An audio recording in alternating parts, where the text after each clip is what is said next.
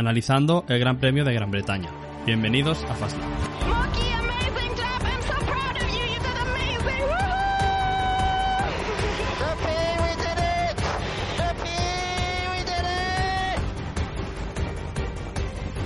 Hamilton se toma un respiro, pero vuelve al ataque, se dirige hacia Cobb.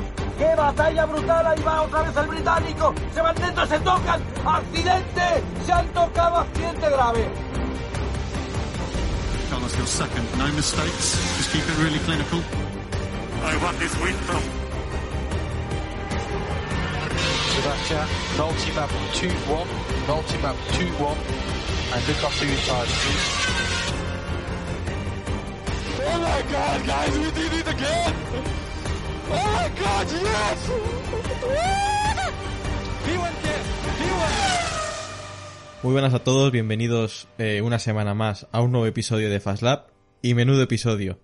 Eh, os dije que este día llegaría y ha llegado. Carlos Sainz Vázquez de Castro ha ganado su primer Gran Premio en Fórmula 1 y además de haber hecho en este mismo fin de semana su primera pole position.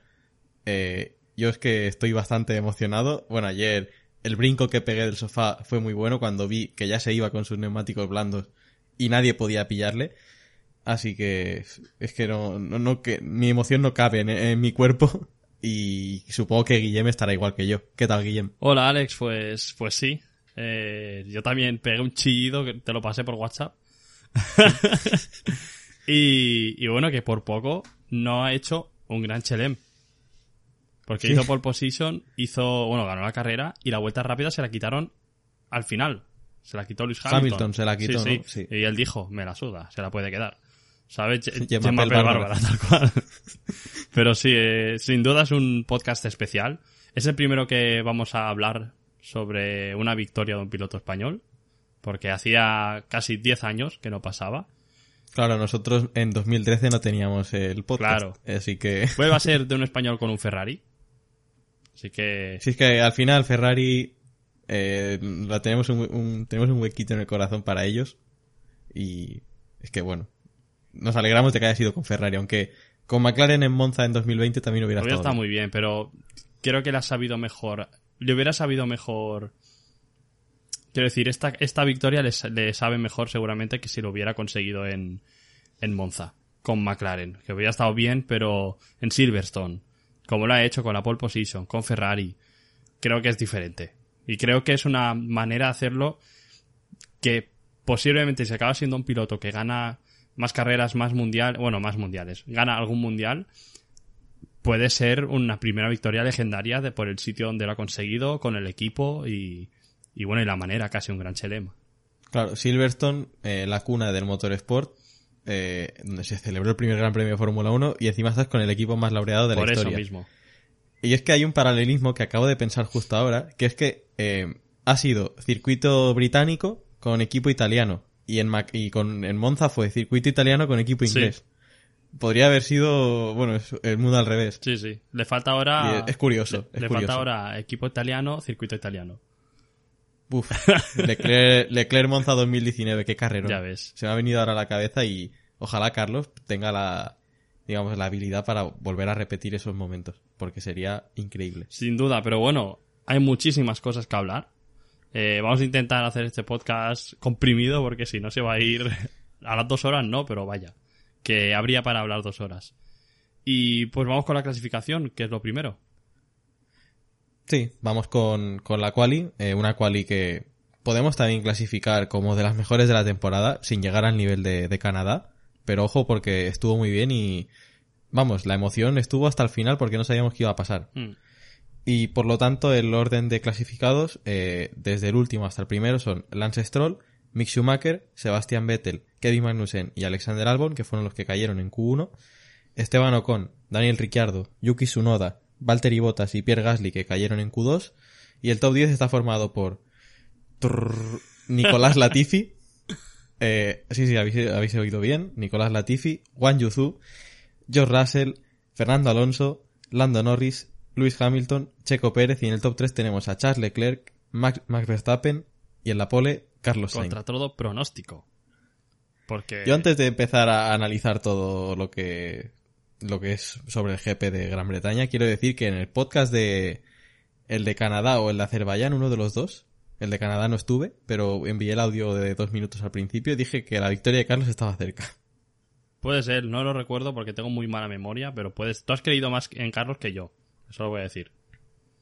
Yo estoy subido de la saineta y dije que la victoria podía llegar, pero bueno, era algo que quería recalcar, o pole y victoria, así que antes de empezar, pues era conveniente decir. A ver, ha llegado. también hay que destacar que justo antes de que hiciese esa vuelta, por el grupo de WhatsApp decíamos, Carlos no está, ¿eh? No, no, sí estaba flojo, pero claro, se ve que marcó una buena vuelta con segundo y tercer mejor sector, aprovechó el trompo de Leclerc y que Verstappen venía empeorando. Sí, sí. Así que esas son las circunstancias que la Fórmula 1 te puede plantear en ciertos momentos de las sesiones. Así que muy bien, Carlos, por A aprovechar. Carlos está este fin de semana, hablo por ahora de la clasificación, eh, le ha salido todo como debía pasar. Hizo la vuelta en el momento que tocaba, porque los que hicieron vuelta al final de la sesión de Q3 no mejoraron, empezó a llover. Fernando, Leclerc, Verstappen no pudieron mejorar y Verstappen aún así se quedó a, nada. Y, Carlos la hizo antes, que era el momento. Es un factor de suerte eso, pero, pero la suerte existe en la Fórmula 1. Hablo por el sábado y luego en domingo en la carrera también comentaré alguna cosa. Pero, pero estas cosas pasan. Y, y bueno, hizo la vuelta en mojado, en Silverstone y primera pole y se convierte en el piloto número 104 de la Fórmula 1 en conseguir una pole position detrás de Lando Norris, Sergio Pérez y Lance, Y y Lance Lance Stroll. Stroll. Sí, sí, recordemos que Lance Stroll tiene una. Para que os hagáis una idea, Carlos ha sido un piloto que ha destacado muchas veces en Fórmula 1, pero que lo que son primera pole y primera victoria ha tardado mucho en que llegue. Sí. Y es algo pues que estábamos esperando desde hace muchísimo tiempo y por eso nos alegramos tanto de que Carlos pues haya por fin conseguido este hito. Y a ver, Carlos hizo la pole. Sí, estamos todos muy contentos, muy bien, pero la clasificación de Carlos estaba siendo muy floja. muy ¿eh? floja, sí. Hay que decirlo porque aquí hay que decirlo todo. Y es lo que ha dicho Guillem, por el grupo estamos diciendo, Carlos está flojeando. Leclerc está mucho mejor. Y bueno, y de hecho, ya hablando de otros pilotos, eh, así uniendo hilos, Verstappen se estaba paseando Sí. en la clasificación. Es que era Toda la suerte que ha tenido Carlos este fin de semana. Que no digo que, que sea todo suerte, porque ha estado muy bien también en cuanto a ritmo y defensa y todo eso. Verstappen este fin de semana le ha ido todo al contra- eh, en contra, ¿eh? Todo. Bueno, también le tocaba Ya ya, ¿no? Porque entre, Le- entre Leclerc y Carlos, Exacto. la mala suerte, bueno. y bueno, y si eh, había un Red Bull que fallaba, últimamente era el de, el de Checo. Sí, porque en Canadá tuvo que abandonar. Así que, mira, es lo que pedíamos en, en la previa del Gran Premio de Gran Bretaña. Queríamos que estuviera todo un poco más apretado y, y pasaba por esto.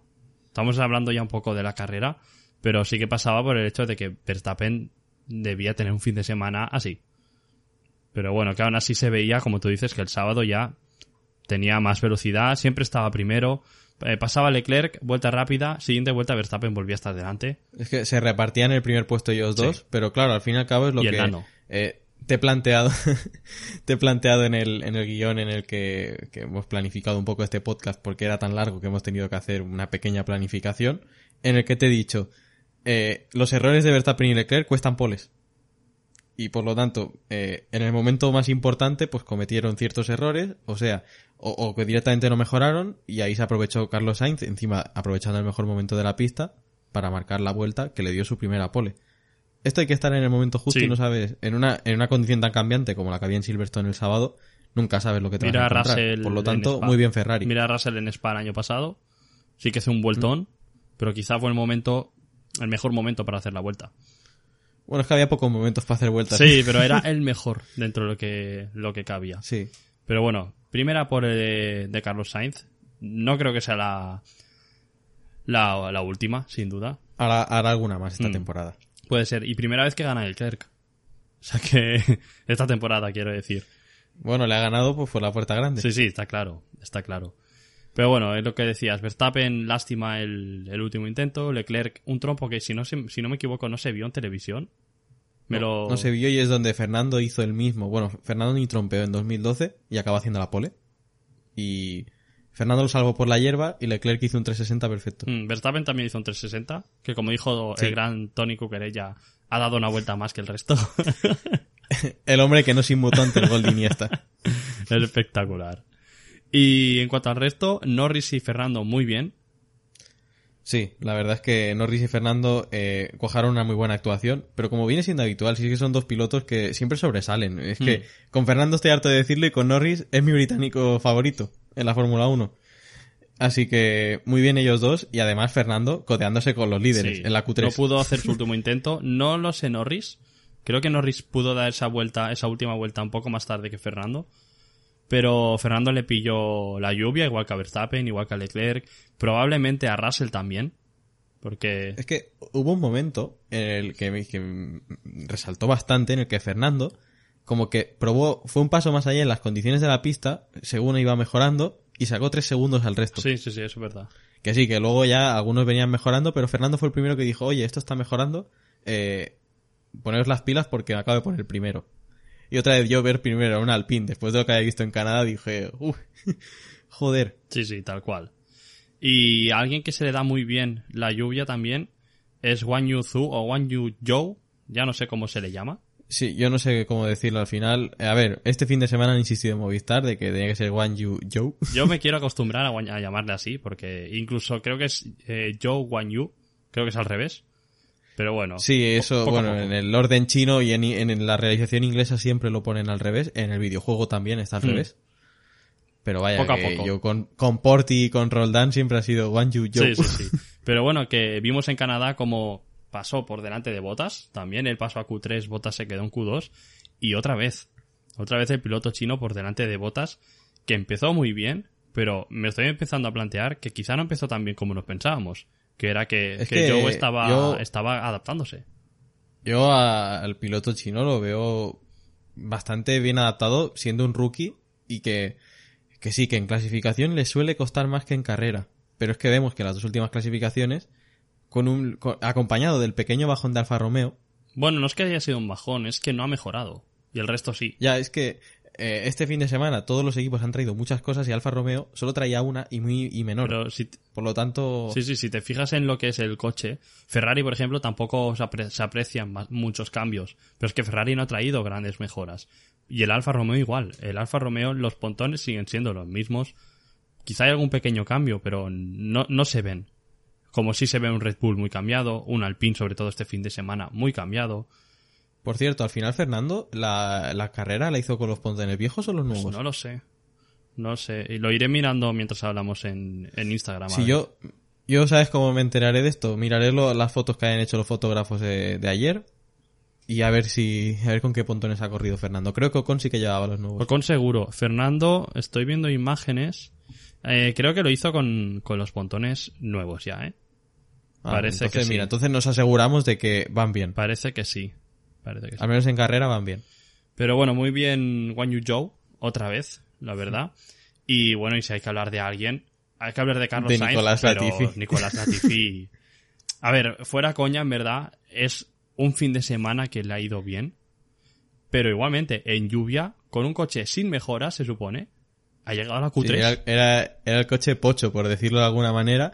Ha llegado a Q3 eh, y ha padreado. Eh, Nicolás sí. Goatifi Sí, sí. ha padreado y es que lo que quiero... es- esto es como Carlos eh, con la pole, pero quedando décimo. Ha aprovechado los mejores momentos de la pista para, para colocarse en estas posiciones, porque la Tifi evidentemente no está para esto. Que va. Y justo en este fin de semana que se rumoreaba que Piastri le iba a sustituir.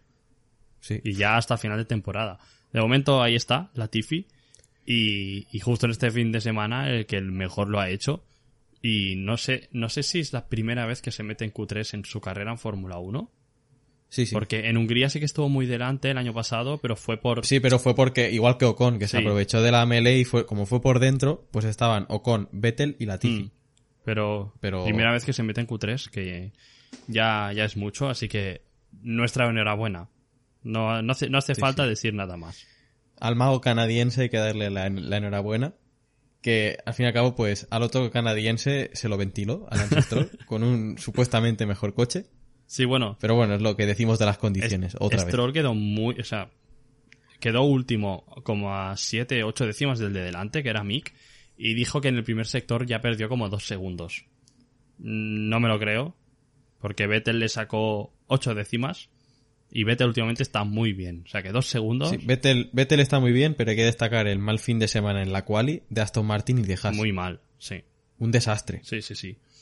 En línea de lo que vimos en, en Canadá con los mismos Aston Martin, que iban muy bien en los libres. Bueno, Vettel en y concreto. de repente, sí, bueno, fue Vettel, pero que a Vettel yo cuando iba pasando el Gran Premio de Canadá digo, este tío hace un podio con Fernando, Sí, sí, sí. tal cual, los dos, ¿eh? Yo los metí a los dos. Pero bueno, eh, detrás de los Williams en clasificación y... Es duro, sí. ¿eh? Y además es que lo de Aston Martin, además con toda la pasta que se han dejado. Porque Sí, sí. Haas no se ha gastado nada. Haas es un equipo que se gasta dinero al principio en crear el coche, en... Como mucho mete dos mejoras y, y ya está, es la, es la filosofía que tiene. Pero Aston Martin han cambiado el coche entero y en clasificación mm, no han conseguido nada. Es que están los últimos, literal. En carrera sí que se nota un paso adelante de Aston Martin, pero es que en clasificación no va más allá de algún destello. Sí. Aston Martin, la mejora sí, se ha notado. Pero no, Porque al fin y al cabo, si te gastas la mitad del techo presupuestario, pues claro que se va a notar algo, pero no lo pero no llegan a Q3. Y a principio de temporada alguno entraba. Así que, bueno, ahí está, ahí está la cosa. Y más por detrás, eh, comentar que Ricciardo y Ocon, pues les pasó más o menos lo mismo que a Fernando, a, a Max y a Leclerc en Q3, que empezó a llover al final de Q2 y no pudieron dar la vuelta. Y encima con un problema de potencia. También. El, el primero en toda la temporada. Hmm. Y llevamos casi 10 carreras. Bueno, ya toca. ¿10? ¿Llevamos cuántas Y esta la décima. Esta es la décima. La décima, pues... eh, es el primer problema que tienen 10 carreras. Y. Fernando ha tenido 80. Ya, ya, ya. Y quiero, Que me sabe mal por, por Esteban, pero que... Pues cosas que pasan. Quiero destacar el hecho de que Ricciardo y Ocon salían juntos de cara a la carrera. ¿Vale? Porque voy a comentar alguna cosa de Ricciardo luego. Que creo que ya es hora de comentarlo, pero bueno. Sí, parece que el piloto australiano no levanta cabeza. No, no, a, eso iré, a eso iré. Y poco más, los, los Alfa Tauri quedándose en Q2 al borde. Pero. Ya lo recalcamos otra vez, no es la misma Alfa Tauri no, que el no, año ni pasado. mucho ¿eh? menos. Ni mucho menos. Y encima su noda está muy cerca este año. Ahora Gasly le ha ganado dos veces seguidas, pero al fin y al cabo era lo que se esperaba, ¿no? Sí, pero ya están más a la par. Está más a la Sí. par. Y de hecho, bueno, estaba mirando los tiempos en Q2, sí que le saca seis décimas, pero. Pero bueno. Y ojo, muy interesante en quali también que Russell volvió a ser vencido por Hamilton Sí, por segunda vez, si no me equivoco, esta temporada. sí, creo que van dos seguidas. Sea, Hamilton lleva dos fines de semana muy bueno, dos, dos, dos seguidos y el de Bahrein, tres. Y, y bueno, eh, Russell tenía que escalar porque tenía delante a Fernando, a Norris, que no se lo iban a poner fácil. Mm. Sí, sí. Así que cuando yo veo a un Mercedes detrás de un Alpine o un McLaren, digo, mira, es un rival menos que te quitas y que tienes que luchar con él. Y bueno, es ciertamente positivo para sumar más puntos el domingo, Hmm. pero claro. Luego vimos lo que pasó el domingo y con razón, se puso más fácil la cosa sin Russell en pista. Pues sí, vamos con la carrera, si te parece. No hay mucha cosa más que comentar en la quali, ¿no? Sí, de la cual ya estamos, por lo tanto vamos a, a por la carrera. Y bueno, en cuanto a la, a la carrera, pues tenemos eh, seis pilotos que abandonaron. Tela, ¿eh? Ojo, eh. Hacía mucho, ¿eh? Que no se veía esto. se hacía pues a lo mejor en, en Mugello en 2020 Puede ser.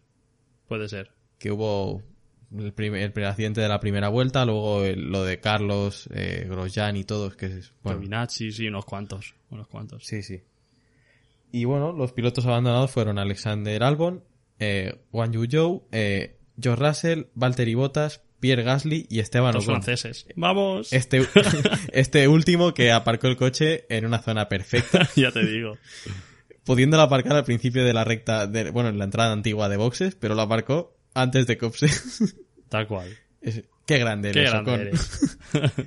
Y los 14 clasificados son Yuki Tsunoda, Daniel Ricciardo, Nicolás Latifi, Lance Stroll y en el top 10 tenemos a Kevin Magnussen, Sebastian Vettel, Mick Schumacher, los dos en los puntos, Max Verstappen séptimo, que esto no cuadra, pero ahora se lo explicamos si no habéis visto la carrera, Lando Norris sexto, Fernando Alonso quinto, Leclerc cuarto y en el top 3 tenemos a Luis Hamilton, Checo Pérez y Carlos Sainz que gana su primer gran premio. Uf, aquí hay mucho que analizar, pero creo que hay que ir primero a por el accidente de la vuelta 1. Vale. Vale, de acuerdo. Los, pero sí que hay, Sí, sí los, que hay uno porque más... eso fue una partida de polos. Sí, sí, sí.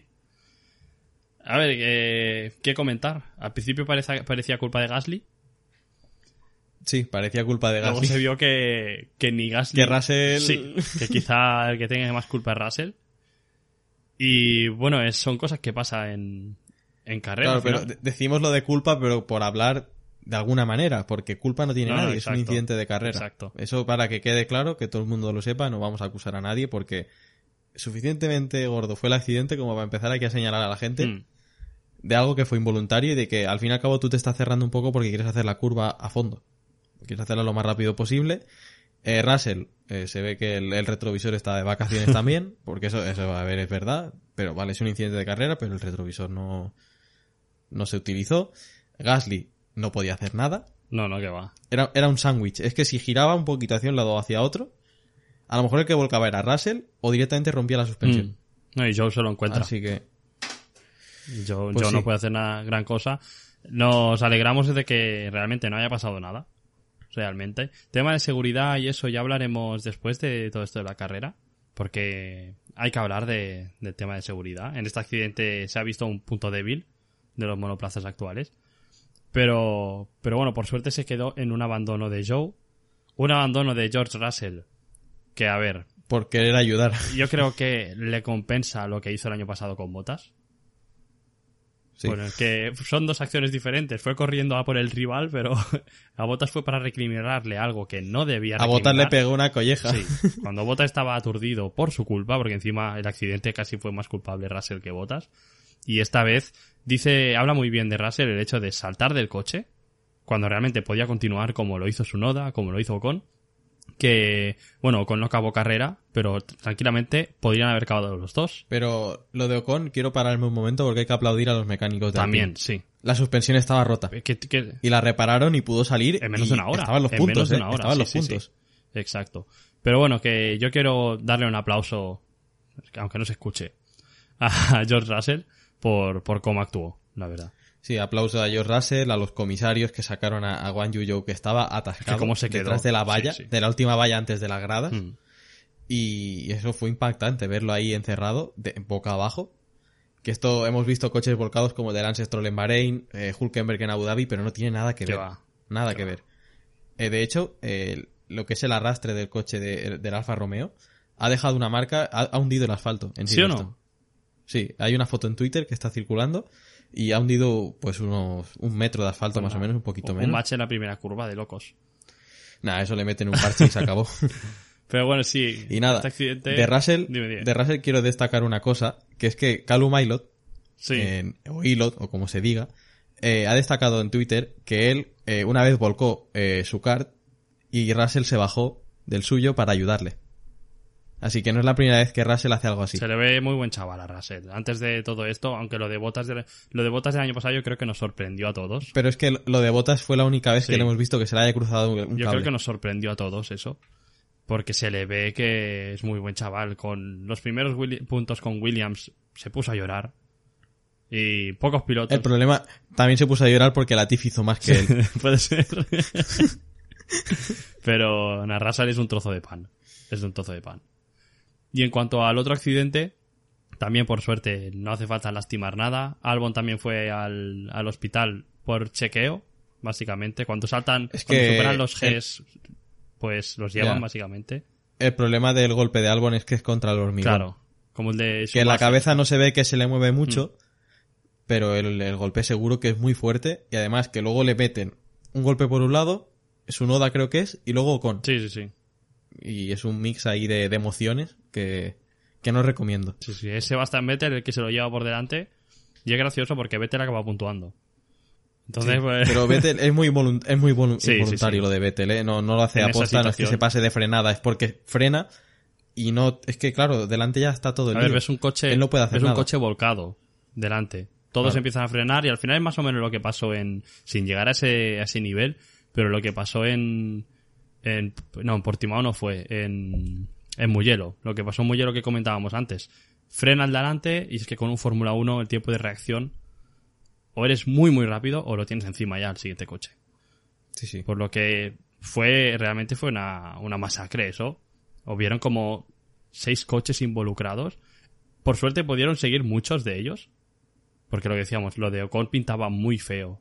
Y salió... Sobre una suspensión rota totalmente, Sí, sí, no sí. es que tenga un trocito solo, totalmente. La rueda estaba en cuenca. Sí, sí. Lo de Sunoda quizá era más fácil, pero bueno, que al final muchos coches... Bueno, de tocaron. Sunoda yo le dije a mi hermano al principio, oye, que Sunoda puede que abandone porque el fondo estará en la mierda. Mm. Así se lo dije, ¿eh? pero no, al final pudo continuar y se ve que el fondo, pues pese a tener el, ale- el alerón metido por debajo, no, no le ha afectado. Y sabemos que estos coches sin el, el efecto de lo que es el suelo, eh, la carga aerodinámica del suelo, no valen nada. va, que va. Ya lo pudimos ver con Verstappen ayer. Pero bueno, salida muy accidentada. Ya sabéis que se, se tuvo que reiniciar la carrera. Creo que es la primera vez, al menos yo, que vivo esto, de que la bandera roja sale antes de que crucen el primer sector y se, se reinicie la carrera con el orden que estaba. Por lo que, bueno, pues dos salidas, no lo podemos quejar. Además, nos, no, nos vino bien, yo creo, que hubieran dos salidas. Por parte de Fernando, no. Por parte de Carlos, sí. Pero es que Fernando hizo dos salidas muy buenas. La primera se puso quinto otra vez, sí, sí. como el año pasado. Vale, sí que el año pasado salía mucho más atrás, pero que veo que adelanta a Checo y todo dije, qué grande eres, Magic. Y lo de, Pero muy bien, y lo de Carlos, la defensa que le hace a Max, muy buena, ¿eh? sí, en la primera sale muy mal, Carlos. Mm. Pero bueno, eran, segunda- eran medios contra blandos también. Sí, eso también es verdad. Pero luego en la segunda, eh, Red Bull cambia de opinión, le pone los medios a Verstappen. Sale mejor Verstappen. Sale mejor Verstappen igualmente, pero Carlos le defiende como queremos que se defienda. Porque se le acusa de blando esta temporada a Carlos. No, pero lo, Además de, de lo arrincona y justo el momento se crea el hueco necesario como para coger mejor trazada y, y salir con más velocidad. Y Checo luego en... No sé cómo se llama la zona esta, donde hablan antes de, de salir al podio, ¿sabes? Eh, La cooldown room, ¿no? sí, exacto. Están viendo la repetición y le dice Checo, fue espectacular ver eso desde atrás. Sí, es que Checo que es de Red Bull y dice, fue Sí, espectacular. sí, porque es que realmente defendió muy bien Carlos. A, a mí me hizo mucha gracia que también Checo le dice, Max te pasó en la primera y dice Carlos, sí. Sí. ¿Qué le voy a decir? Como en plan, no hace falta que me lo recuerdes. ¿Qué le voy a decir? Pero bueno, tirando más para adelante, eh, yo llegué a pensar que Leclerc, Checo y Verstappen se tocaban, ¿eh? Uf, es que la primera vuelta fue, ya después de la bandera roja y todo, fue, fue dura. Y, a ver, Leclerc se pasa de listo con Checo, ¿eh? Yo creo que es Que sí. una reacción en cadena, tío. Ya, pero si Leclerc rompe el ala, eh, lo que es el, el endplate, es por culpa de lanzarse a por Checo donde no hay hueco. Está claro, o sea, ahí que menos culpa tiene Checo, está claro. Pero la cosa es que Leclerc estaba decidido a tirarse y Checo en el último momento hace el intento de meterse por el interior a Max. Y eso es lo Sí, que al final. Leclerc tiene que meterse. Y de hecho eh, mete una rueda en la banana y todo. Sí. Checo el retrovisor también de vacaciones, pero la culpa es de Leclerc por ser tan optimista. Sí, sí, sí, está claro. Está claro. Pero bueno, perdió una décima y media por vuelta y que no se notaba después. Así que tampoco fue tan desastroso. Imagínate con el endplate cómo hubiera- ido Leclerc. Pues que hubiera sido básicamente al piloto que lo hubieran puesto los blandos. Probablemente. Y bueno, Checo, a Checo le destrozó por, por, mo- por el momento la carrera, porque se fue atrás de todo. Y quiero destacar que Vettel también paró la misma vuelta que Pérez. Ambos se quedaron detrás del pelotón, con vía libre, y los dos llevaban un ritmo muy bueno. Muy bueno. Eh, Vettel al final consiguió los puntos y Pérez ya sabéis que consiguió la segunda posición. También los dos se vieron eh, beneficiados por el safety car. Sí, porque sin safety car Checo acaba sexto, yo Pero creo. que las, las dos, bueno, los dos pilotos eh, usaron la misma estrategia, les fue como anillo al dedo el safety car y acabaron en posiciones mucho más altas de lo que se esperaban. Sí, sí, sin duda. Y habiendo hablado ya de, de Checo, que no sé si tienes algo más que decir de, de él, porque su carrera al final es muy buena, al fin y al cabo. Eh, se tira a Hamilton dos veces. Sí, quería hablar de esto, Y- ¿eh? De cuando lucha con Hamilton y Leclerc. Y yo lo que quiero hablar primero es de Hamilton. Vale. Muy buena carrera de, de- del piloto británico. Ya llevan siendo dos carreras seguidas que está muy bien, a un nivel pues de lo que se espera de él, ¿no? Al fin y al cabo, porque la temporada había empezado muy mal para él. Mm. Y tenía ritmo para ganar la carrera, como en España, igual. Cosa que me sorprende, por lo que te dije el otro día, de que de repente el Mercedes, qué casualidad que no tiene ningún porpoising, pone los tirantes de, de lo que es de- del chasis al, al suelo, los primeros sin que ningún equipo se entere, y encima les beneficia lo de la nueva, la nueva normativa de la rigidez. Pues huele un poco mal. Es que siempre pasa lo mismo con este equipo. Sí, sí, me dijiste que beneficia a Mercedes y a McLaren. Sí. Dos equipos británicos. Bueno, Que no queremos conspirar, pero es que con Mercedes siempre acaba pasando lo mismo. Y os puede gustar mucho Hamilton, Russell o Toto Wolf o quien sea, pero que con Mercedes siempre acaba pasando lo mismo y ahora qué casualidad que llegan a un circuito lleno de rectas y no tienen ningún tipo de porpoising.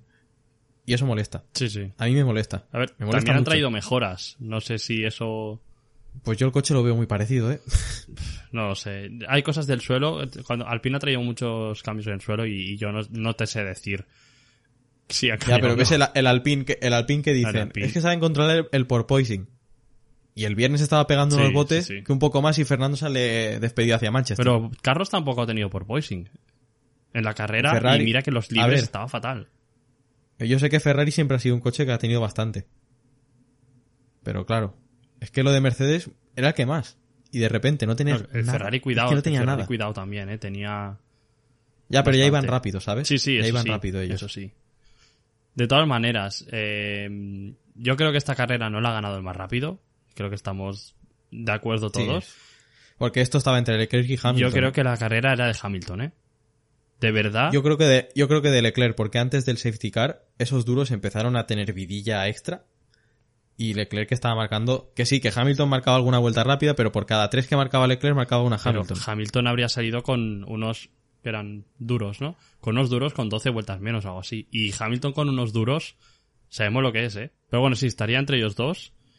Y lo que me sorprende es eso. Estuvimos hablando de lo de Hamilton, de que cuando no tiene un coche competitivo gana la décima carrera. Además era Silverstone, donde ha ganado, ha ganado ocho veces, si no me equivoco. Y casi pasa, ¿eh? Casi pasa. Pero bueno, eh, bendito, bendito coche francés con piloto francés que se paró, que le dio una victoria a España. antes de pasar, antes de pasar con Carlos, que deberíamos ir a hablar de él. Eh, esta lucha entre Hamilton, Pérez y Leclerc hay al final, espectacular. En primer lugar, o sea, cómo Hamilton cruza la línea de meta tercero, no, segundo, perdón. Y en las siguientes dos, tres curvas, Pérez y Leclerc la adelantan. Sí, sí. Espectacular. Fue espectacular. Quiero decir que creo que Checo ha estado demasiado agresivo todo el fin de semana. Sí. Y sobre todo en ese momento, cuando adelanta Hamilton, Hamilton pierde la posición con Leclerc porque Checo lo echa de pista a Hamilton. Y cuando anteriormente, cuando Hamilton se cuela a los dos, que los pasa por dentro porque Checo y Charles están por fuera, es Checo el que echa a Charles. Si es que se han ido echando entre todos y... Pues a ver, hay que ser un poco más duros, ¿no? Con...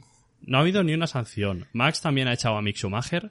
Ahí es, es a lo que voy, hay que ser más duros con, con decidir sobre este tipo de acciones porque no puede ser que aquí todo el mundo vaya por fuera Hmm, y luego, luego cualquier piloto hace un, hace, se- hace un movimiento hacia un lado y luego vuelve y cinco segundos. Por eso mismo. Por eso mismo. Que creo que Checo muy bien, en plan, lo hizo muy bien. Al final ha ganado, ha ganado un uno contra uno contra Hamilton. Contra un siete veces campeón del mundo. Que al fin y al cabo es lo que se espera porque el Red Bull es superior al Mercedes. Sí, sí, digo. sí. Pero ahí era tema de manos. O sea, Checo ahí lo ha hecho, lo, lo hizo Sí. muy bien. Era una carrera al sprint y aquí tonto el último. Exacto. Pero sí que creo que quizás se pasó algo de agresivo. Ahora, no lo han sancionado, ha conseguido una segunda posición de una carrera que pintaba como el culo. Sí, tanto Así para que- él como para Max. Porque vaya. Sí, sí, sí. Se ha llevado el piloto del día Checo Pérez, no estoy de acuerdo. Yo Porque sin se lo, no habría se- sido un Se lo hubiera dado a Carlos, Leclerc o Hamilton. Sí, yo también. Yo Carlos también. por ganar por primera vez y que se recompuso vuelta tras vuelta porque al final cuando, vale, sí, tienes el neumático blando cuando es la relanzada, pero tienes que tirar de, de galones y decir, oye, me voy de aquí y los demás estaban peleando detrás, pero él se fue. Él dice, Sí, sí, esto sí. no va conmigo. Así que muy bien Carlos ahí. Bueno, Leclerc, quiero pararme a destacar una cosa. ¿Qué adelantamiento le mete a Co- eh, en Copse a Hamilton De locos, sí, sí, sí. eh, por fuera y con duros, usados? Y Hamilton que va con los blandos nuevos. Y cómo se defiende de Checo también en después de la recta del hangar en, en Stowe. Es que es muy bueno. Increíble, Es muy bueno. ¿eh? Yo, yo no me canso de repetir, es que no me voy a cansar de repetirlo nunca. Es muy bueno. Increíble, sí, sí. Y en cuanto a Carlos Sainz, voy a decir que tuvo que dejar pasar a Charles Leclerc porque no tenía el ritmo, o se supone que no tenía el ritmo, ¿vale? Porque luego Charles tampoco iba más rápido que Carlos cuando estaba primero, pero le dijeron cambiar posiciones, no rechistó, teniendo la oportunidad de quedar primero, por primera vez. Cambiaron posiciones, ¿vale? Eh, tuvo el error que le adelantó Max Verstappen. La salida de pista bajo presión falló. ¿Vale? O sea que todo pintaba mal. Y mira, salió el safety car y se le puso todo de cara. También te digo, gracias al Stop Inventing. Porque sin Stop Inventing, quizá no estaríamos hablando de una victoria de Carlos, sino de Checo o de Hamilton. Sí, porque hubiera salido mal lo de aguantar la posición con Leclerc porque se tendría que haber defendido de Hamilton y de Checo. Por defenderse, al final yo creo que por la presión le hubieran pasado. ¿Y qué Hmm. hubiera pasado? Pues que luego Che- eh, Leclerc sin Carlos tenía a Checo y a Hamilton detrás. Sí. Mal, mal Ferrari, pero bueno, esto, esto después. Pero quiero decir, Carlos no era el piloto que tenía que ganar esta carrera, proba- probablemente. Pero la Fórmula 1 es así, es así. Las carreras son así. Checo Pérez también ganó Mónaco sin ser el piloto más rápido. También ganó el año pasado en Baku sin ser el piloto más rápido. Es que el piloto más rápido en, en Mónaco al final de carrera era Carlos. Era Carlos, exacto. Y así son las carreras. Y ha llegado la primera de Carlos. Yo la verdad es que, tanto en quali como en carrera, la sensación que tenía es que no lo iba a conseguir. Y es que, pero en carrera nos daba eh, ciertos eh, hilos de esperanza porque luego cuando Verstappen tuvo el problema, él volvió a ponerse primero, luego ya sí le pasó Leclerc y todo, encima Leclerc se estaba yendo, por lo tanto ahí volvimos a perder la esperanza y con el safety car volvimos a ganarla. Sí, sí, sí. Por eso que yo, yo asumo que no tenía tantas esperanzas en que consiguiera ni la pole ni la victoria. Y, y me ha callado la boca y yo contento de que me calle la boca. O sea, muy bien, ha estado ahí y las carreras también se ganan así. Y encima Con- es que es, es eso, gana en Silverstone con el pedazo de trofeo que tienen ahí, Hmm. en este gran premio. Tuvo dos trofeos. Es que lo hacen ahora, eh, porque desde que Hamilton se quejó en 2014 de que eh, estaba patrocinado por Santander el gran premio. Vale, Y le dieron el trofeo Pocho de Santander y pidió también el original. vale. Y desde entonces dan dos. Vale, vale. Es que el primero dije, bueno, pero el segundo sí que es muy bonito. El, el dorado. Es, el dorado es el tradicional. Es un trofeo al final. en plan. Sí, sí. Un trofeo de los antiguos, tradicionales, Exacto. de toda la vida y que son tan bonitos. Exacto. Y se convierte, si no me equivoco, en el piloto número 112 de la historia de la Fórmula 1 en, en ganar un gran premio. Y después de 150 carreras, creo que el único que le supera es Checo Pérez. Es Checo y el tercero es Weber, si no me equivoco. Sí, sí, sí. Por lo tanto, a Carlos más le vale ganar un mundial porque ese dato es de pilotos que no ganan mundiales y es de pilotos de segundón. Porque Bueno, Checo Pérez de, de esos pilotos, eh, en la lista está Baton y al final gana un mundial. y Rosberg, sí, sí, quiero decir, creo que es, quinto es Baton, sexto Rosberg o cuarto y quinto y a partir de ahí sí que empiezan a haber campeones del mundo. Pero lo que son el cuarto, el tercero, el segundo y el primer clasificado, sí que es verdad que están Checo y Carlos que no han acabado su carrera aún, pero son Grosjean, creo que está Grosjean. Eh, Grosjean- bueno, no, Grosjean no ha ganado carrera, no, No, no. no, Grosjean no. Grosjean está en la lista de pilotos que no han conseguido victoria eh, con más carreras. Pero, pero es eso, que es una lista que sí, lo ha conseguido en su 150, pero es una lista peligrosa. Sí, que hay gente que la coge así co- con, rabia, digamos. Exacto. Oye, que ah, pasa esto. Sí, sí, pero Bueno. bueno, están, están Baton y Rosberg, ambos han sido campeones del mundo, así que, que bueno, quería comentar eso. Yo soy soldado de Jenson Button, eso hay que decirlo. Amigo de Fernando, siempre dice que es el mejor. Ya ves, qué grande tanto- eres, Magic. Ahí está. Y bueno, no sé si quieres comentar alguna cosa de, de Carlos, que he hablado yo mucho. No, bueno, a ver, de, de Carlos es que fue una victoria más que, eh, digamos, magistral en cuanto a ritmo y cosas de conducción, fue más emocional que otra cosa. Quiero decir, estábamos esperándola de hace mucho tiempo y no sentimos que esa fuera la ocasión perfecta para que Carlos ganara por el simple hecho de que no tenía más ritmo que muchos otros pilotos como el Leclerc y Hamilton. Hmm. Incluso Checo con esos blandos al final, si no llega a encontrarse el tapón, a lo mejor podría Yo creo haberle que, luchado. que Checo, por la carrera que tuvo, es difícil valorar si tenía más ritmo o no que Sainz, pero yo creo que sí, ¿eh? Yo Y, creo que por Checo lo, tanto, tenía. la victoria es emocional porque eh, es como que requiere a los eh, apela a los sentimientos y en, en vez de a lo que vemos en, en lo que es la carrera en sí por lo tanto fue algo que, que nos vino así como un poquito de sopetón pese a verlo primero eh, en algunas vueltas del Gran Premio y por lo tanto nos alegramos muchísimo yo creo que estás de acuerdo conmigo que fue algo más emocional que otra cosa la Sí, es lo, es lo que te comentaba, que no es una victoria. O sea, Carlos no debe pensar he ganado una carrera porque he sido el más rápido. Realmente he sido el piloto que se merecía ganar esta carrera, porque Ha, nadie ha sido, ha sido el más listo. Ya está. Sí, le han ido bien las cosas y al final ganar la carrera, por lo que decía, las carreras son así. Y a veces gana, pues el... Sí, el que le va mejor las cosas, el que la estrategia le beneficia más. Mira a Leclerc cómo estaba al salir de... al bajar del coche. Binotto le echó la bronca.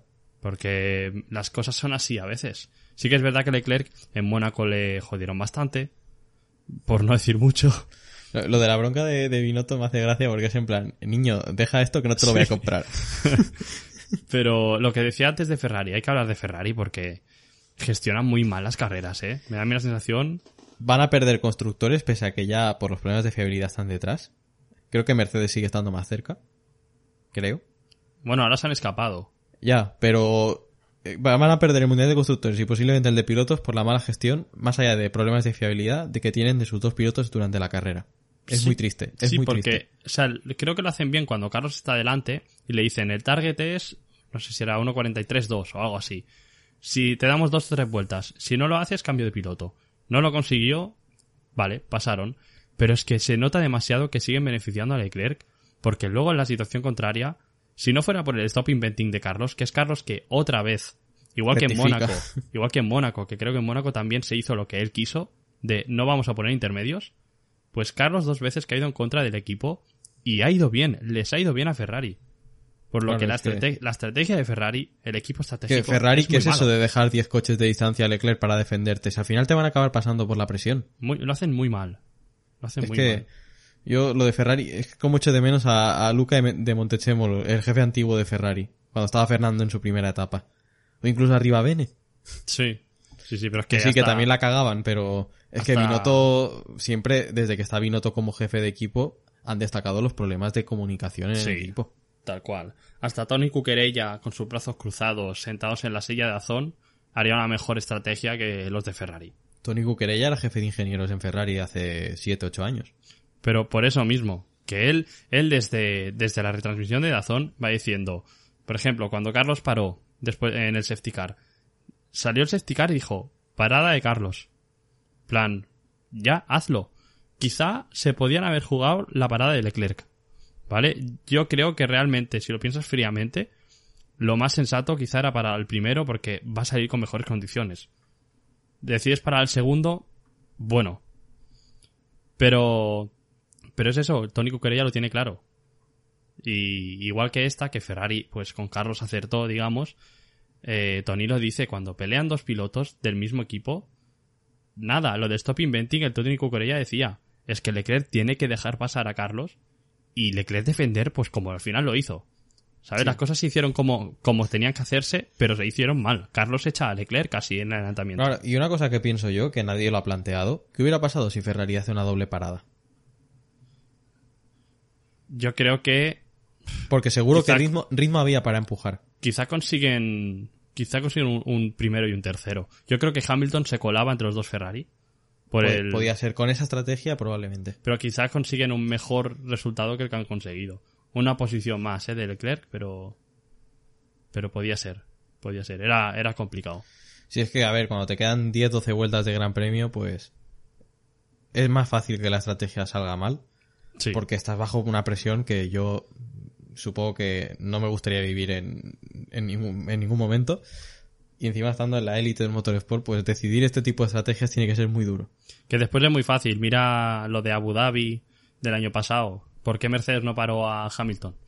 Porque siempre iba a hacer un opposite Verstappen. Es que Bueno, pues es eso, es que son cosas que después de que pase es muy fácil decir, pero de todas maneras, no excusa que Ferrari en estrategia está, está flojo, parece un equipo de tercera regional Sí. a veces.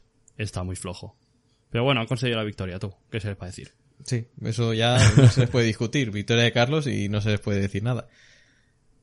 Y bueno, quiero pasar a hablar de Fernando y Norris. Sí, es que siempre van en paquete, este, van en, Sí, pack siempre. Y lo primero, Fernando, quinto, eh, creo que es el fin de semana más sólido de ritmo del Alpine. Seguramente. Porque primero, no hemos visto problemas de fiabilidad en el coche de Fernando, que es el coche rápido en el equipo. Lo siento por Esteban. Y, y al fin y al cabo, viendo que era un fin de semana que pintaba mal para Alpine, de quedar noveno, décimo, octavo como mucho, han quedado quintos. Y que con abandonos que habían detrás, hubieran quedado quintos también, a lo mejor. Bueno, yo creo que es el mejor del resto. Porque si metes a Verstappen y metes a, a Russell, es un séptimo, es mejor del resto. Pero que el Alpine sea el mejor del resto, que por lástima eh, este año es ser cuarto equipo y no tercero, porque los otros años era ser, Sí, ser porque tercero. Ferrari ya se ha recuperado. Por Sí. lo tanto, El año pasado era ser un quinto, como ahora Fernando, pero claro, ahora hay dos coches que no están allí que deberían estar. Pero, pero sí, sí, el ritmo, como tú decías, un ritmo increíble. El mismo ritmo que, que Norris, realmente. Iban que- pegados toda la carrera. 1-8, 1-8, Todo el rato. 1-8, todo el rato. Sí, sí. Y le, bueno, le gana porque Alpine está más espabilado en el safety car. Es, yo creo que esta situación es muy parecida a la de Abu Dhabi con, con Hamilton y Verstappen. Sí. Norris, ¿qué hace? Para. eh, Alonso, vale, sí. Alonso le gana la posición y quizá luego estás con neumáticos más, más, más blandos. Pero, ¿qué? Pierdes, pierdes posición.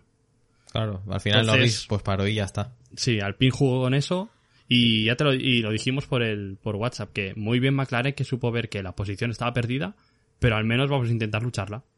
Pues sí, y además eh, la parada de, de Fernando, una de ellas, la más rápida del fin de semana. Sí, sí, sí. Parece No. que la- va va arrancando el equipo, viendo que necesitan recuperar eh, la unión, eh, la cohesión que tenían el año pasado. Que sí eran el quinto equipo, sexto en cuanto a rendimiento, porque Alfa Tauri estaba por delante, pero tenían el, digamos, el- la forma de funcionar correcta. Este año hemos visto muchos errores de Alpine. Sí, sí, sí, la verdad es que sí. Y ahora parece que van funcionando un poco mejor, pese a que, bueno, a veces el motor da algún sustillo y cosas así, porque en Canadá la carrera podría haber sido muy diferente para Fernando. Y bueno, eh, Fer- eh, te- dime, acaba, acaba, perdón. bueno, que Fernando estaba muy convencido de que iba a quedar cuarto, no quinto. Porque decía que a Leclerc le iban a sancionar, Ya. porque le sancionaron a él. Sí, sí, no he visto las imágenes, pero si Leclerc hizo waving de este en, en la recta del hangar, Carlos también lo hizo y creo que no son los únicos pilotos que lo hicieron. Porque Es además que- la, la recta de atrás de Silverstone acaba con curva y es como que te puedes aprovechar de usar esa curva para hacer waving también. Ya, pero por esta regla de tres sancionamos a todos y ya está.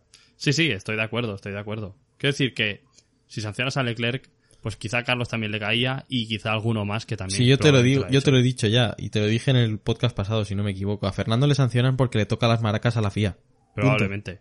Ya Y está. sigue, y sigue. Y, y a Vettel, y a Vettel también, cuando alza la voz, también le dicen cosas, le recriminan, bueno, le ponen amonestaciones, cualquier cosa. Y, y a Fernando, mira, es que sigue, es que le da igual, Hmm. que tiene 41 años, que ya lo ha hecho todo en la Fórmula Ya 1, te digo. que le da igual. Que es más, eh, eh, es más jefe de la FIA que los propios jefes Que- de la FIA, ¿sabes? Eso, eso para empezar, y además, teniendo 41 años, como encima sigue estando a buen nivel, eh, a, ni- a nivel deportivo sigue estando bien, pues es que a- aún le da más igual, porque tiene más autoridad para decirlo. Hmm. Por Pues lo sí. tanto, es que padrea más y se la pela. Y tirando a lo deportivo, quería decir que el hecho de que Alpine esté tan bien este fin de semana son muy buenas señales porque han traído un gran paquete de mejoras y probablemente, probablemente hasta después de verano no va a haber otra actualización. Los equipos no van a traer gran cosa. Por lo que el nivel actual de los coches se va a mantener más o menos hasta después de verano. Y eso, si no me equivoco, son que quedan tres carreras antes del parón de verano. Sí, Austria queda Austria, Francia y Hungría. y Hungría. Pues estas tres carreras. Tres circuitos que Alpine suele ir bien. Cuidado Austria, ¿eh? Austria ver Cuidado, recto, Austria. pero claro, tiene curvas lentas también. Bueno. Eh, yo creo que en Francia Alpine puede ir bien. Porque tiene mucha recta. Hmm. Y en Hungría, en Hungría va a ir bien Fernando. Bueno, con ganó el año pasado, ¿eh? Ya, pero fue porque se aprovechó del... Pero lo hizo Pero muy bien. Digo que Hungría va a ir bien Fernando porque Fernando siempre va bien en Hungría, Mm. tenga el coche que tenga. Es que da igual, aunque tenga la peor tartana de la historia. Va a hacer un séptimo, un sexto. Siempre Pero le que, pasa. que es buena señal que el Alpine vaya bien, ¿eh? Sí, yo- a ver, señal. ahora he, he tirado un poco de hate a Ocon, pero que yo creo que Ocon también en Hungría puede estar bien. Hmm. Que Y- Ocon eh, lo criticamos aquí en plan más en broma que otra cosa, pero es muy buen piloto. Y luego de Norris quiero decir que empiezo a verlo con el nivel que tanto elogiábamos el año pasado. Es que Creo tiene que, volver a tirar del carro. Creo que está sacando ese nivel que al principio de temporada le faltaba. Sí, estaba pues un poco perdido como McLaren al principio. Es que era Sí, sí, sí. algo del equipo entero. Y ahora se ha vuelto a echar el equipo al hombro. Cosa que Ricciardo, ¿no? Ahora Y- vamos con él, ahora vamos con él. Y es que es lo que estamos acostumbrados a ver de Norris. Se fue Carlos, pues él es la referencia del equipo. Y lo ha suplido perfectamente. Y es un piloto que tiene un talento que mucha gente no es consciente de lo que, de lo que tiene o de lo que está viendo. Y que nosotros siempre hemos apreciado desde el primer momento en el que está en Fórmula 1. Bueno, al final por eso McLaren la ha renovado, si no me equivoco, dos veces en, en Sí, un hasta, año. hasta algo así. 2027 lo ha renovado. Sí, sí, sí, por eso. Que McLaren lo, lo sabe. Y lo de Ricciardo, vamos con ellas y ya me lo quito. Estoy a dos carreras malas, vaya, a, a dos carreras de las que hace últimamente, De echarlo de la Fórmula 1. de pedir que por favor se vaya, sí. Y mira que me gusta muchísimo Ricciardo, pero es que no, no está. No Pues está. te voy a soltar el rumor que había, que dijo Albert Fábrega al principio de temporada del cambio de cromos ese, ¿te acuerdas? ¿De Fernando por Ricciardo? ¿O no? Eh, el cambio de cromos se ve que es Vettel por Ricciardo. Vete por Ricciardo. Es un rumor que se ha extendido bastante este fin de semana y yo lo digo, no lo voy a corroborar porque no tengo los medios, pero puede ser. Sí, Vettel en McLaren con Norris estaría muy A mí guay. me ¿eh? gustaría ver a Vettel porque en McLaren porque Vettel habría estado, lo pensaba hoy. ¿Qué pilotos han estado en Ferrari, Red Bull, McLaren? ¿Vale? O bueno, Carlos Sainz, por ejemplo. Bueno, Carlos Sainz no estaba en Red Bull. No estaba en Red Bull. Pero quiero decir, le faltaría McLaren, eh, perdón, Mercedes, para haber estado en equipos grandes de la Fórmula 1. Igual que a Fernando. A Fernando, ¿qué le quedaría? Bueno, Fernando, Red- Red Fernando siempre ha estado en Renault Alpine, Sí. eh, McLaren, McLaren. y Ferrari. pero que me gustaría ver a Vettel en otro equipo así, A, legendario. a la Vettel y a Fernando les ha faltado Mercedes. 1. Mm, bueno, y a Fernando Red Bull. Sí, Pero- uf, es que qué oportunidad perdió. Es para eh, retroceder en el tiempo y digo, Fernando, es ahí, es ahí, es ahí. Pero bueno, lo de Ricciardo, sí que es verdad que si sigue así, yo lo echaría. Quizá yendo a otro equipo se soluciona porque es que ha sido justo en el cambio de equipo, porque en Renault tiraba del carro. Sí. En Renault Porque del Ocon, carro. Ocon el primer año no lo hizo bien hasta las cuatro últimas carreras. Por eso, que Ricciardo en Renault, muy bien, fichó por McLaren y me acuerdo Zach Brown que decía, hemos fichado un pilotazo y era verdad, pero es que no, no está, lleva un año y medio fuera. Es que, que- si Carlos se llega a quedar en McLaren en 2021, McLaren hubiera quedado tercera pero sobrada. Sí, sí, sí, sí. Es que tal cual, ¿eh? Por eso mismo, y me gusta mucho Ricciardo, pero es que no tiene el nivel para estar ahora mismo. Y es una pena, ¿eh? Porque recordamos sus años de Red Bull y... ¿Qué necesita? ¿Un coche ganador para volver a, a Mira mostrarse así? Hamilton, Hamilton cuando tiene un buen coche es cuando mejor está. Sí. Y lo ha demostrado en Montmeló, donde Russell estuvo peleando con un Red Bull. Hamilton tuvo un ritmo increíble. Y ahora en Silverstone, que el Mercedes iba bien, Hamilton vuelve a estar allí. Quizás son pilotos que necesitan un buen coche. Sí, pero es que en Renault estaba bien y ahora de repente Sí, sí, sí. esto no se Bueno, entiende. Bueno, pero ahí y, está. ojo, y ojo que tenga cuidado Ricciardo porque hay mucha gente que quiere un asiento en Fórmula 1. Así Sí, sí, que, sí. ojito. Por eso mismo. Por eso mismo. Vamos con Max, si quieres. Sí, vamos con que- Max porque lo suyo es definición de mala suerte este fin de semana. Sí, yo sigo sin entender qué le pasó al Red Bull.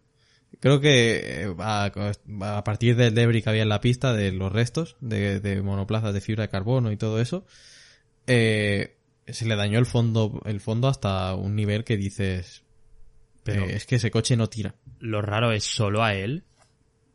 Y de esta manera que le afectó tanto que eh, Ocon, Bueno. Ocon estaba adelantándolo. A Fernando en Bahrein de 2000 en 2021, en el GP de Bahrein en 2021, eh, un envoltorio de un sándwich le jodió los frenos. Ya, también es verdad. Pero ves, los frenos quizás es algo más delicado, de que te tapa el conducto y, y ya estás jodido. Ya, pero lo que quiero decir es que cualquier cosita tan pequeña te puede arruinar toda una carrera. Por lo tanto, es que es muy posible que un corte, cualquier cosa. Hmm. Y ahí ya tiene la carrera tirada a la basura. Por suerte Red Bull le dijo que continuara porque ha sacado seis puntos. ¿Y qué quieres que te diga? Pues el año pasado se decidió el Mundial por cinco puntos, si no me equivoco. O sea que ya está bien que los consiga. Pero bueno, que también yo, como sabéis que soy más de Hamilton que de Verstappen, me alegro obviamente de que haya tenido una mala carrera. Me alegro muchísimo. Y también me alegro porque el Mundial empieza a coger otra vez algo de emoción. Sí, yo me alegro porque si llega hasta el Verstappen, Carlos no gana ni en tres vidas. También es verdad. también es verdad. Que me sabe muy mal decirlo, eh, pero Max estaba a nivel este fin de semana. Sí. Y en Muy Canadá, y en Canadá también. Es que lleva dos fines de semana muy fuertes. Bueno, desde que empezó a ganar Red Bull, Verstappen está muy fuerte. Sí, tal cual. Tal cual. Y, y luego lo que comentabas, los Haas, tío. Eh, se han sacado, estaban en Q, se quedaron en Q1 y se han sacado un, Un ¿Un top octavo y un los dos? Sí, sí. Bárbaro. Eh, Mick Schumacher y Bárbaro Magnussen también. sin duda, primeros puntos de Schumacher en su carrera en Fórmula 1. Tenía, algún día tenían que llegar, ¿no? No está mal. Con el no coche que mal. tiene. Por eso. Y me jode mucho porque yo el sábado los vi últimos y las, eh, viendo las últimas carreras, bueno, los últimos grandes premios, sabiendo que el Haas no mejora. Yo el sábado, te juro, sabes que me hago mis notas en el móvil y todo eso, apunté. Haas no va a puntuar en todo lo que queda de temporada. Pues ahí lo llevas. Toma, toma gafe. También puso que, que puse en, en sábado que Carlos flojea y se sacó la pole. Así que yo qué sé, voy a poner... eh, La próxima vez pon que Fernando queda Claro. el 19 o algo. A Claro. ver si hace la pole. Yo qué sé. Pero de verdad que pensaba que Haas no iba a puntuar más y se han sacado cinco puntos entre los dos. También te digo, creo que no van a puntuar más. O sea, creo que tienen un coche muy malo. Yo creo que en Italia pueden puntuar. En Monza. Motor No Ferrari va bien.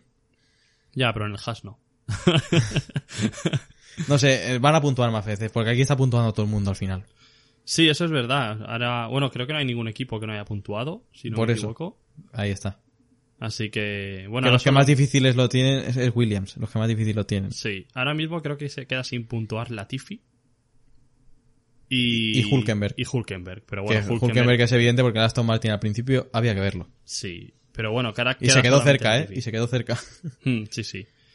Eh, oye, muy bien, Haas. Han hecho un fin de semana al contrario de lo que nos tienen acostumbrados. Sí, y me alegro por Mick porque estaba toda su familia muy contenta y evidentemente el recuerdo de su padre pues está ahí. Y vete el padre también abrazándole. Sí. Muy Vettel bien, muy es, es su pa- el padre que, que no tiene, ¿sabes? Básicamente, Sí. básicamente. Y bueno, creo que nos queda comentar lo de Yuki Tsunoda en domingo, porque creo que ha sido el peor piloto del, del fin de semana. Sí, quedó último de teniendo un coche que está para algo más. Pues le quedaron delante un Williams, el de la Tiffy, ¿eh? Pero la cosa es que le El, el toque con Gasly le también. destroza la carrera a su compañero.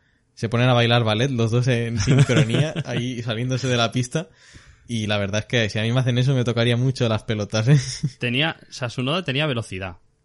¿Vale? Porque al final estaba atacando a su compañero que salía dos posiciones por delante de él. La cosa es, uno, Alfa Tauri, por favor, hacer algo. No les dejéis hacer eso. Y segundo, Yuki súper optimista, ¿eh? Se le va el coche, pero porque va pasado. Sí, sí, es que hay que decirles a Alfa Tauri que no luchen entre ellos, que para uno o dos puntos o cuatro que pueden conseguir como mucho, encima se tocan. Es que quizá podían haber estado al nivel de Mick, seguramente. Es que probablemente podrían haber echado a Vettel de los puntos. sí, O, o a Magnussen. seguramente, seguramente. Yo creo que entraban los dos. Yo creo que entraban los dos. Pero... Que el, el fin de semana Alfa Tauri es desastroso. Abandona es. Gasly y su noda último. pero lo ha destrozado su noda. Gasly abandona por los daños que le provoca su noda. Pues que es... Claro, es que aquí a la que te tocan el suelo con estos coches, date por muerto. Sí, sí, sí, tal cual. Tal cual. En fin, eh, siempre estamos, esta temporada estamos hablando muy bien de Yuki, pero este fin de semana Ha vuelto a recordarnos al del año no pasado. le toca. Sí, yo creo que es algo puntual, puede pasar. Sí, y mira, como última cosa de la carrera, quiero comentar una cosa de la Tiffy, ¿Vale? porque asistimos a un brutal undercut a Ocon. Buah, sí, sí, sí, sí. Y dices, hostia, que Williams tiene la capacidad de, de querer sumar puntos y que le hizo la- el, el undercut a Ocon. Y dije, sí señor, ha padreado otra vez. Y si no me equivoco, Latifi perdió posiciones al final porque Williams le puso unos blandos. No sé, creo que no paró en safety car, creo que paró antes.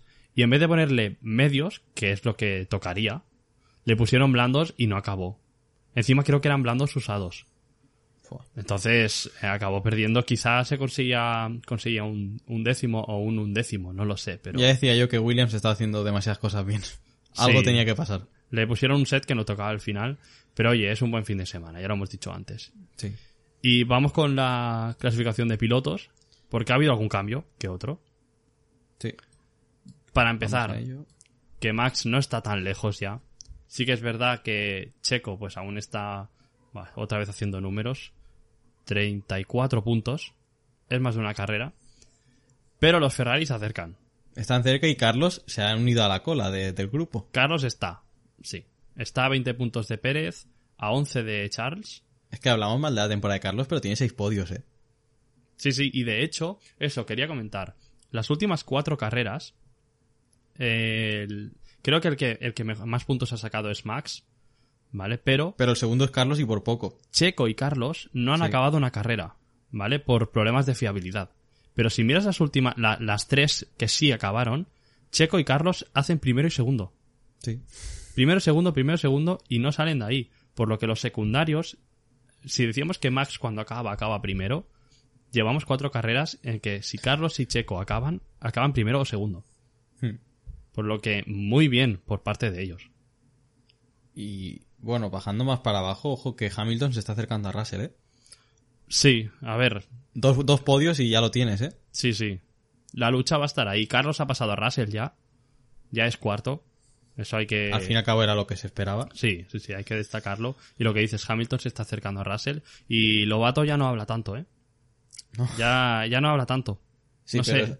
Yo tengo que decir que aún, aún Hamilton tiene que hacer bastantes cosas para demostrar que Sí. Russell no se lo está ventilando. Sí, sí, eso está claro. Eso está claro. Y por detrás Norris sigue escapándose. La lucha por la séptima posición va a ser Norris, Bottas, eh, Ocon y Fernando. Fernando aún está lejos de Norris, son 30 puntos. Imagínate si, imagínate si los problemas de fiabilidad y sin mala suerte. Ya, estaría... Estaría por delante de Norris. No sé si por delante de Norris, pero de Botas... Sí, No, de, bueno, Bottas, estaría... de Bottas segurísimo. estaría, estaría en la lucha. Fernando se ha separado bastante del grupo perseguidor. Al final ahora son 12 puntos a Pierre Gasly. Está más cerca ya de Ocon que de, que de Pierre Gasly. Sí. Así que, bueno, poco a poco. Poco Sí. a poco. El año pasado pues, también pasó esto. Y Al fin y al cabo, acabó- ya está décimo, que es la posición que consiguió el año pasado en el Mundial. Hmm. Así que todo lo que sea, lo que venga mejor, pues mira. Se, a, a Valtteri, a Valtteri llega. Sí, Seguro. Y Norris y McLaren pues no meten tantas mejoras y al Alpine demuestra ser el cuarto mejor coche, como parece ser últimamente. Pues adelante. Hmm. Y ya por la parte de atrás, pocos cambios. Vettel, no, perdón, Magnussen adelanta a Vettel. Ah, no, perdona, no, han puntuado los dos. Han puntuado los dos. Sí. es eh, Schumacher, obviamente, el que adelanta a Stroll y a Albon. Que lo de Stroll estará décimo noveno con un Aston Martin, me dirás. Son tres puntos de Stroll contra 15 de Vettel, al igual que 15 de Ricciardo contra 58 de Sí, sí, Norris. por eso mismo. Lo de McLaren es lo más bestia con diferencia. Y me sorprende, me sorprende muchísimo. A ver, lo de, lo de Alfa Romeo es muy sorprendente, ¿eh? Son 46 botas y 5 Zu. Pero Creo que no, refleja, justo, ¿eh? No es Sí, justo. No refleja Sobre, la especialmente las tres últimas carreras. Sí. Es Zu- que, a ver, y Zu ha tenido muchos problemas de fiabilidad también, ¿eh? y este fin de semana puntuaba. Yo creo que podía, sí, noveno, octavo podía quedar. Hmm. Por lo que no refleja la realidad. Y sí que es verdad que no tiene, no, no están teniendo coche. Y mira, sí que en Canadá consiguieron puntos, pero aún así creo que no está reflejando la temporada de Zu. Ni mucho menos. Pues sí. Y en cuanto a constructores, se aprieta un poco más la clasificación, pero aún sigue estando bastante lejos Red Bull, ¿eh? Sí, Red Bull parece que, pues aunque haya ido un poquito mal el fin de semana, aunque Checo haya quedado segundo, pues tiene margen. Hmm. Son siete victorias las que tienen, 13 podios, así que... Y 328 puntos, que es que Ferrari tiene 265. Sí, sí, son, más, son 63 puntos ¿eh? entre ellos. Es mucho. Y igual Mercedes está ahora a 61 de Ferrari, también ha perdido bastante respecto a Ferrari. Es lo normal. Hmm. Es lo normal. Mercedes no debería... Le, le- le costaría mucho llegar ahí arriba. Pero lo que está interesante también es McLaren y Alpine. Sí. Están ahí, ¿eh? Son seis puntitos solo. Y seis puntos con, los, con el cuarto y el quinto mejor coche es una carrera, ¿eh? Sí, y, además, habiendo arreglado Alpine el problema de los neumáticos, Hmm. esto pinta muy bien. Sí, sí, sin duda. Sin duda. Y también había visto antes que Haas, con los cinco puntos que han sacado, adelantan a Aston Martin. Y ahora mismo son octavos. Es que en Aston Martin noveno, viniendo del Racing Point de 2020, impacta, ¿eh? Es muy malo. Es muy malo. Y Alfa Tauri, bueno, está séptimo, pero que al fin y al cabo es el equipo cliente, digamos, el equipo segundo de Red Bull. Se espera séptimo, sexto como mucho. El año Mm. pasado es el mejor coche que ha tenido Alfa Tauri en su historia. Probablemente. Probablemente. Pero bueno, destacar eso. Ferrari se acerca a Red Bull, se aleja de Mercedes. Y que Alpine se ha acercado un poquito a McLaren. Y que la lucha va a estar ahí. Y que. mm, No sé si me quieres dar alguna predicción para el parón de verano, pero.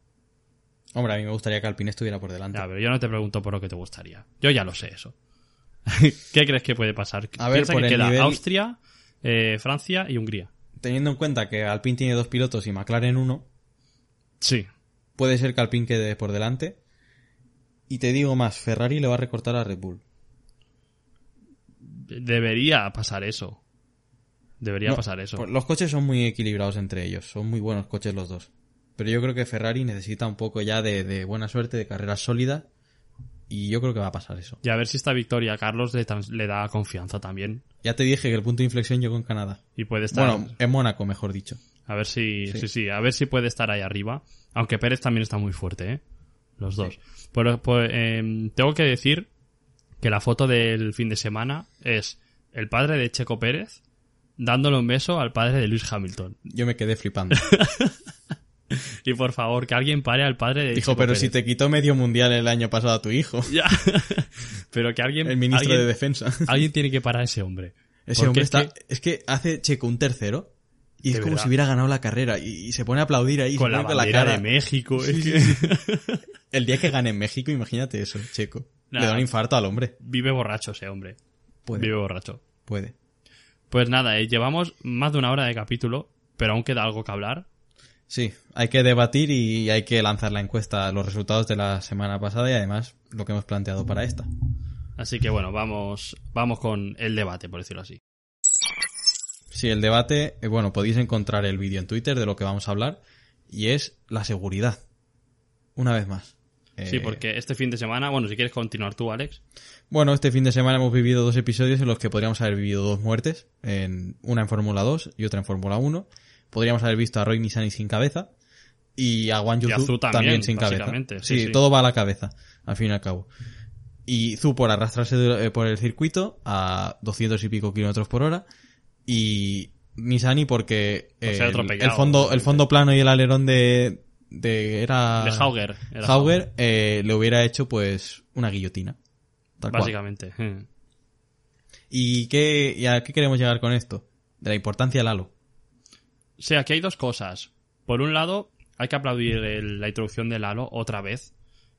Si- Cada vez que salva una vida... lo Salvó la vida de Leclerc en Spa 2018. Sí, Salvó la vida de Hamilton en Monza el año pasado. sí. Y salvó la vida de Grosjean. Este, el, el- el accidente más fuerte con diferencia, el de Grosjean. Mm. Sin halo, le corta la cabeza a Grosjean. Sí, sí, y si cada vez que pasa esto decimos, creo que el Halo ahora mismo ha confirmado otra vez que debe estar en Fórmula 1, otra vez, dos veces en un mismo fin de semana, ¿vale? Porque aplaudimos el, el Halo, obviamente, pero hay que hablar de dos cosas que son, bueno, que hay que mejorar probablemente. En el caso del accidente de Fórmula 2, de Nissan y de Hauger, que bueno, de Nissan ya podemos hablar otro día, pero ese piloto habría que Revocarle la superlicencia. echarlo posiblemente, sí, es un peligro ese, ese piloto. Encima tiene asiento en Williams de reserva. Es que es acojonante. Sí, sí, sí. Por lo que hace el dinero. Pero bueno, el- la cosa es que el accidente se agrava por las salchichas. Es que menuda salchicha, eh, la de Silverstone, Sí. porque luego vemos el safety car, bueno, el coche médico, Sí, que va a es dos ruedas también. Por Sí, culpa sí. de la banana. Pero bueno. Pero bueno, que al final el culpable de que Hauger se ponga a la altura de la cabeza de, de Nissany son las bananas. Y luego, por el otro lado, el accidente de Zu es algo que debería mejorarse porque el, el- lo que es el antivuelco, no sé cómo se llama, es- no es una barra anti Sí, bueno, la barra sí, antivuelco, eh, Sí. eh, la cosa Desaparece. está en que falló. desaparece. Y si no es por el halo, Zu aguanta el peso del coche con la cabeza. Sí. Por lo que, por un lado, eh, las bananas. Eh, bueno, te lo voy a preguntar, pero yo sé qué vas a decir. ¿Qué hay que hacer con ellas? Todo graba. Fuera. Fuera. Fuera. Graba, césped, lo que quieras. Como en 2005, por ejemplo, en Australia ponían unos pivotes en, la- en los límites de curva para que nadie se saliera y pisara la hierba. Hmm. Además de haber hierba y grava al lado, sin ningún tipo de piano. Hay que, tiene que haber pianos, pero sin las bananas. Tipo como podría haber en, en algunas zonas de Montmeló. Bueno, Austin. Austin por- bueno, Austin tiene una banana en la curva 1. Sí, pero, Pero, bueno, luego en el resto de curvas, no sé si en la curva 2 lo hay, o curva 3 creo que es. Pero lo que es el último sector. Bueno, no, Austin. eh, por ejemplo, en, Bahrein bananas no hay. Exacto. Sería un buen ejemplo. Sí, sí, sí. Estaba buscando alguna así que tenga césped pegado al, al piano, por decirlo así. Pero bueno, que las bananas es que tampoco creo que eviten tanto a los pilotos el hecho de no ir, o sea, no, cruz- no, no cruzar el piano por la mitad, porque es que al final se lo saltan en Eh, la banana. Australia sería un buen ejemplo también, porque Sí. tiene mucha hierba alrededor del circuito. Pero... Y mira lo que le pasa a Carlos, que se queda atascado.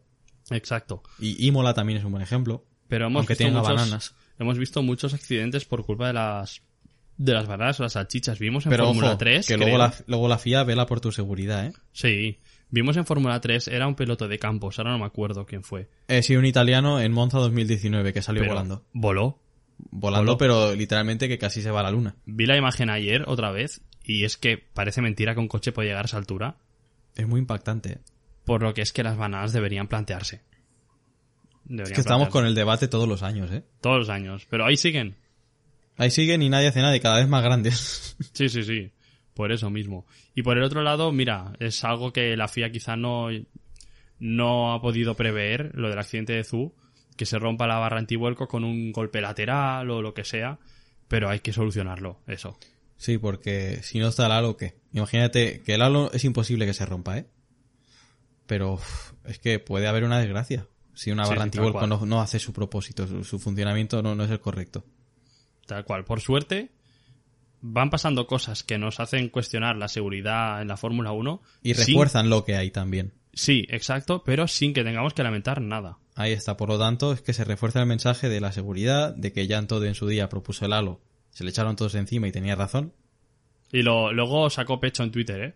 Sí, sacó pecho que dije, bueno, yo- tampoco hace falta. Tengo que decir que la primera vez que vi el halo fue la primera vez que los coches se pusieron en pista, en los test de 2018 en Fórmula 1 aquí en Montmeló. Y yo al principio dije, coño, pues tampoco es tan feo. Hmm. Es que la gente lo decía por estética. Pero es que lo hemos visto, la seguridad que ha aportado y digo, pues que esté Sí, sí. toda la vida si hace falta. Sin duda, Fernando también habría agradecido un halo probablemente en Spa, cuando Grosjean le pasa por delante. Hmm. Porque le fue de poco. Le fue de poco, muy Le poco. fue ¿eh? de poco. Y cuando Fernando pasa por encima de Leclerc también en, en, En Spa, Spa también. también, Leclerc también le pasó un, un coche por encima. Sí, sí. Pero bueno, eh, os vamos a preguntar esto en, en Twitter esta semana. ¿Qué creéis que habría que hacer con las bananas? Sí, yo que sé, quizá una opción puede ser reducir el tamaño, aunque quizá no es efectivo entonces. Eliminarlas, mantenerlas, no sé, ¿qué haríais con ello? No sé si te ocurre alguna opción más. No, básicamente va a ir por ahí, en plan el sí, el no, pero si no se me ocurrirá alguna opción más, pero por ahí van los tiros y queremos que opinéis sobre lo del tema de las bananas porque es, es conveniente hacerlo porque al fin y al cabo pues es, es curioso, bueno, es, es interesante ver el punto de vista de nosotros, los aficionados, que estamos ya hartos de esto y que lo único que queremos es ver carreras en las que no se perjudique la seguridad de los pilotos. Sí, sí, sí. Y por, cierto, os recordamos que la encuesta y todo lo relacionado con nuestro podcast lo encontraréis en Twitter y en Instagram, arroba podcast barra baja fastlab, así que ahí lo tenéis todo. Sí, nos queda por dar los resultados de la encuesta de la semana pasada. Sí. ¿Lo tienes delante, Alex? Sí, hablábamos sobre el problema que hubo con Yuri Vips, que en el momento en el que hicimos el podcast estaba suspendido de Red Bull. Sí. Y nosotros lo tratamos como que había sido despedido, pero bueno, al fin y al cabo acertamos, eh, despedido fulminantemente de Red Bull, y preguntamos que si los equipos deberían dejar de respaldar o patrocinar a los jóvenes pilotos por declaraciones como la de, las de Yuri Vips y la N-Word en un stream, y las de Tictum sobre la Tifi, que al fin y al cabo es compañero de estructura, en 2021.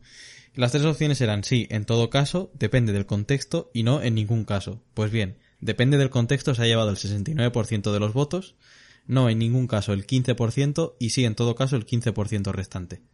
Por lo tanto, eh, tenemos, eh, bueno, el, el depende del contexto 69, aquí Twitter ha hecho mal las cuentas, es un 70, no un 69. pero Sí, bueno. es verdad, es verdad. Y son 13 votos, hemos vuelto a eh, votos, eh, digamos, a una media de votos considerablemente buena. Y depende del contexto, pues es lo que dijimos Guillem y yo. Así que la opción que comentamos nosotros es la que se ha llevado el gato al agua. Sí, quiero comentar así como dato curioso que Vips deja de ser tercer piloto de Red Bull, obviamente, pasa a serlo Liam Lawson, que en el momento en que ocurrió esto en el streaming, Liam Lawson estaba jugando con Yuri Vips. O sea, él estaba en directo con Yuri. Joder. Entonces es curioso el hecho de que en ese stream Lawson escuchó como Yuri Vips perdía el puesto, posiblemente, y fue el momento en el que él ganaba ese puesto. Es curioso. Curioso, sí, sí. Pero bueno, eh, lo ha celebrado con un podio Lawson este fin de semana. Así que, bueno, a ver, a ver qué tal. Creo que a ti te gusta este piloto, Alex.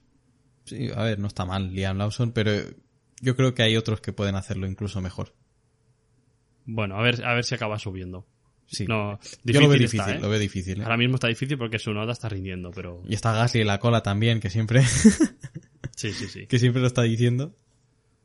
Pero bueno, creo que así el podcast más largo que hemos hecho hasta ahora. Sí, creo. por eso no, no hablamos de Fórmula 2 porque no se puede. Eh, veis Sí. que el de episodio ya es lo suficientemente largo, por lo tanto era importante cubrir lo que es el mejor GP de la temporada hasta ahora. Sí, exacto.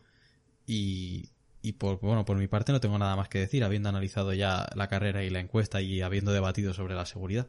Nada, lo de cada podcast. Que otra vez, muchas gracias por escucharnos. Votar en la encuesta, que nos, nos ayuda muchísimo. Y que nos sigáis en redes sociales, como siempre. Ahí está, y lo mismo que Guillermo digo. Eh, muchas gracias a todos. Eh, seguimos mejorando datos. Eh, todo es gracias a vosotros. No, no es gracias a nadie más. Eh, nosotros, al fin y al cabo, somos personas que hablamos durante una hora más o menos sobre lo que nos gusta y vosotros sois los que de verdad eh, aportáis a que crezcamos. Así que estamos muy contentos y así seguiremos. Eh, nos vemos la semana que viene con el análisis del GP de Austria. Adiós. Austria. Adiós.